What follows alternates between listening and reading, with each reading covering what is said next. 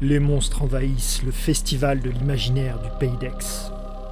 Les 12 et 13 octobre, à Lambesque, vous pourriez rencontrer un drôle de paroissien. Il changeait souvent d'église. Chapeauté mou et vaguement barbu, avec son éternel sourire fade, il ne faisait que passer.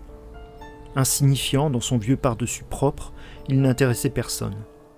Il ne restait jamais assez longtemps pour que l'on se souvienne de lui, et puis les gens avaient d'autres problèmes une fois qu'il était parti. Avec lui, deux ou trois offices et la messe était dite. Bientôt la nef était vide. Hébétés, les fidèles, sans plus de foi ni d'espoir, désertaient les chapelles sans querelle pour sombrer dans la dépression. Seuls dans les sacristies obscures, les prêtres se désespéraient. Eux-mêmes, ils s'abîmaient dans le doute, les voix de leurs dieux soudains impénétrables.